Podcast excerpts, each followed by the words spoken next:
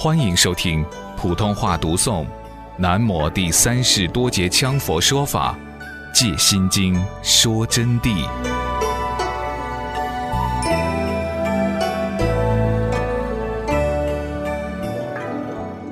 说的非常明白了啊，同学们，你们懂得的不要骄傲，不懂的不要灰心，因为观世音菩萨已经说明了。不是小乘行者能知各中旨趣的。我借用了观世音菩萨的意会境界来告诉给大家。舍利子是智慧超群，因此他听了以后，他才能应菩萨所给他解答的这些道理。为了开示舍利子，然后就善引无量的众生。今天我们就在这儿来导引同学们。色乃指有形无常之一切，色呢？就指有形的、无常的一切及无表色之一切，即外世界四大河，内身根虚幻体，均由色蕴摄之，就是外世界地水火风四大河的内身根虚幻之体，六大地水火风空识而幻化的都是色蕴摄之，虽知其有形断见。由于地出四大假合，虚幻妄生，终归幻色。就是说，我们虽然晓得了我们的一切都是有形的断见、断见、断灭、断生、断死，都几乎是一个道理。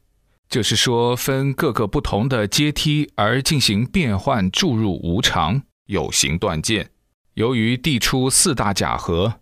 由于真理呢是四大地水火风假合而成，包括虚幻的妄身六大合合的假妄之身，那么终归是幻色，不是实色，是幻化的，不是实在的，必定要无常的。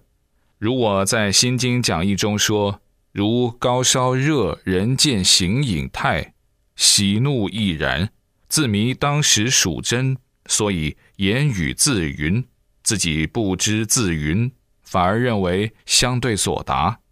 于旁观者，实无所见之物，因实相本空，诸有虚幻，当体即空。那么，就正如我们得了病、发了高烧的时候，特别是人烧到摄氏四十度或四十多度的时候啊，就会看到一些幻觉，怪眉怪状的形象。幻觉里面互相对答，喜怒哀乐都有的，甚至于有人有物，有连看都没有看到过的东西，有恐怖有高兴都会出现。那个时候他自己就会认为一切都是真的，他看到的都是实在的，甚至于还要说话，外边人就听到他在胡说八道，但他认为他说的很正确。他自己说话的时候，他又不晓得，他反而认为他自己在正常的对答对方，在处理一切事情。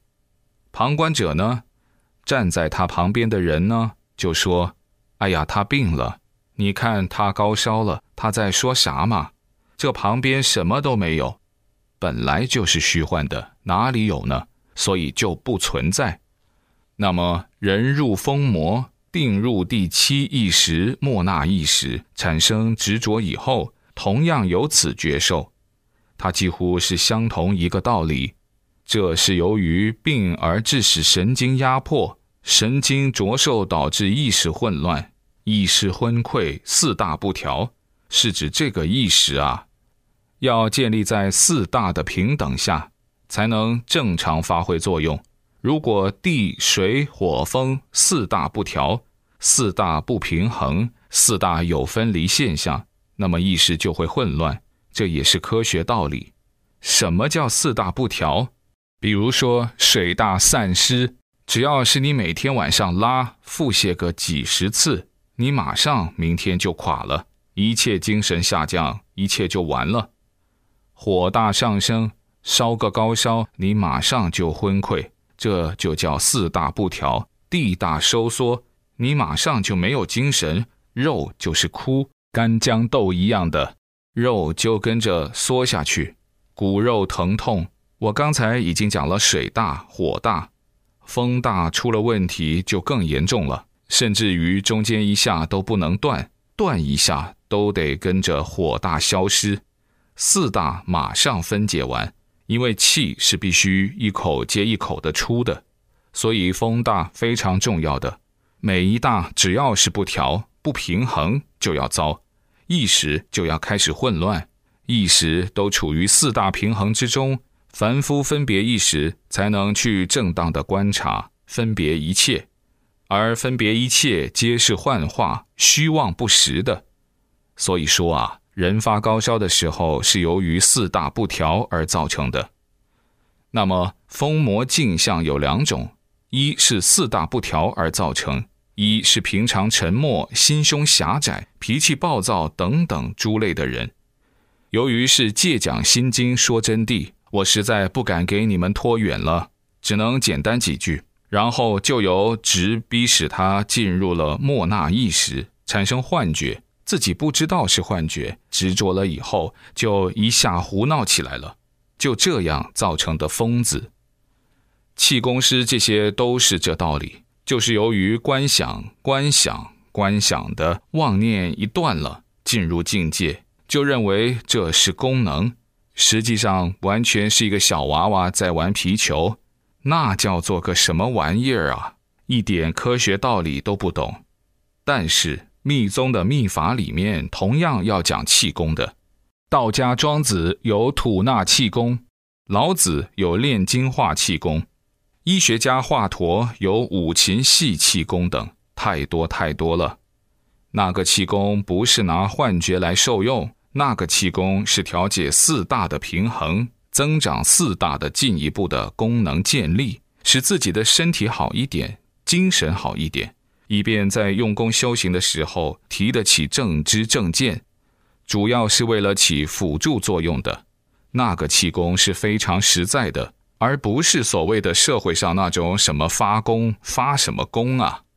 在这一方面，我想稍补两句：我们这儿有好多个同学都能发功，不是我自己说的，你们也见到过。我们这里面的同学有能发功的，甚至于发的功非常好。一个人可以把几百人都发倒，一个人可以单独发一个人，同样发来抱头痛哭。我给大家说句真话啊，同学们呐，那叫发什么功呵？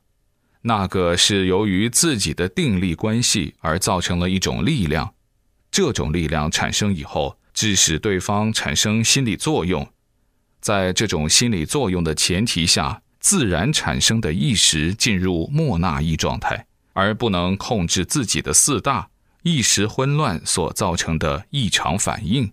因此，气功师们要说给谁治病，这简直是骗人的，那是偶尔的现象。有没有人治好？有，无非就是给对方医了以后，对方回去再加以练，达到一定的静，静下来以后，似定非定的境界。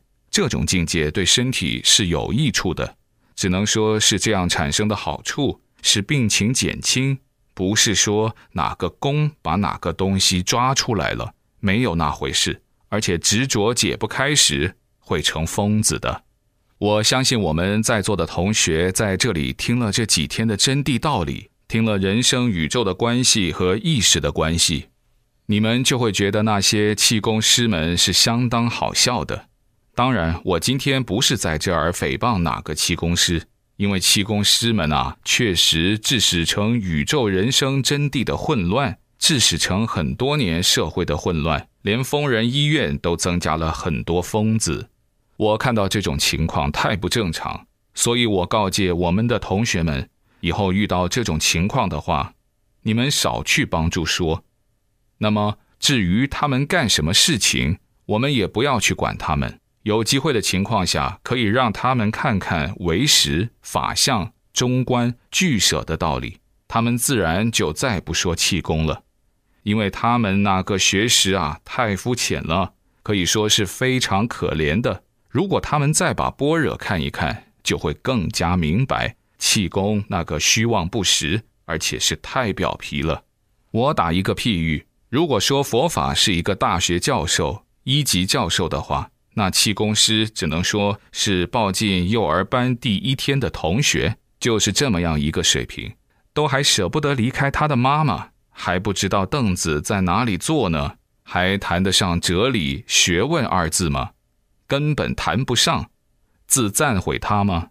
不是，我们是维护真理，维护宇宙与人生的真谛，而不能堕入旁门之说，所以才这样严正地告诉同学们。有的同学就说，或者有的人甚至于说：“你说的这么厉害，你的气功怎么样？”我给同学们开示过好几次了。要说发功，我们这里头发气功的好多个人都在发，经常给人家发功，还有发来跳起来的。但是他们现在深深知道，这个气功是太表皮了。在北京期间，袁小元元老求我。我还给他们解了难，那是没有办法的办法。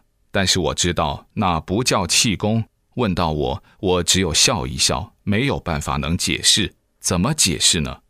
因为三言两语无法给他们说清楚。如果说要给他们讲清楚，那么他们起码就要到国务院去办长期护照，来读书五年，在这儿来学习佛教的观点，就可以种个因了。比如，只拿着火定来说，高温可以达到摄氏一百多度。那么，我们现在的同学虽然在这里坐着能听懂，但是你们的基础不同啊。有的已经是学了十多二十年了，现在又直接跟着我看得多了。那么，有的呢，已经早年二三十岁就挣到佛学的教授了，现在已经是几十岁了，挣到佛学研究员。那么有的呢，在几年前就奠定了深厚的基础，平常看的书籍已经是非常之多了，因此今天讲般若，大家才能一提就理解到第一步。那么今天这个第二步啊，我但愿同学们有所证悟。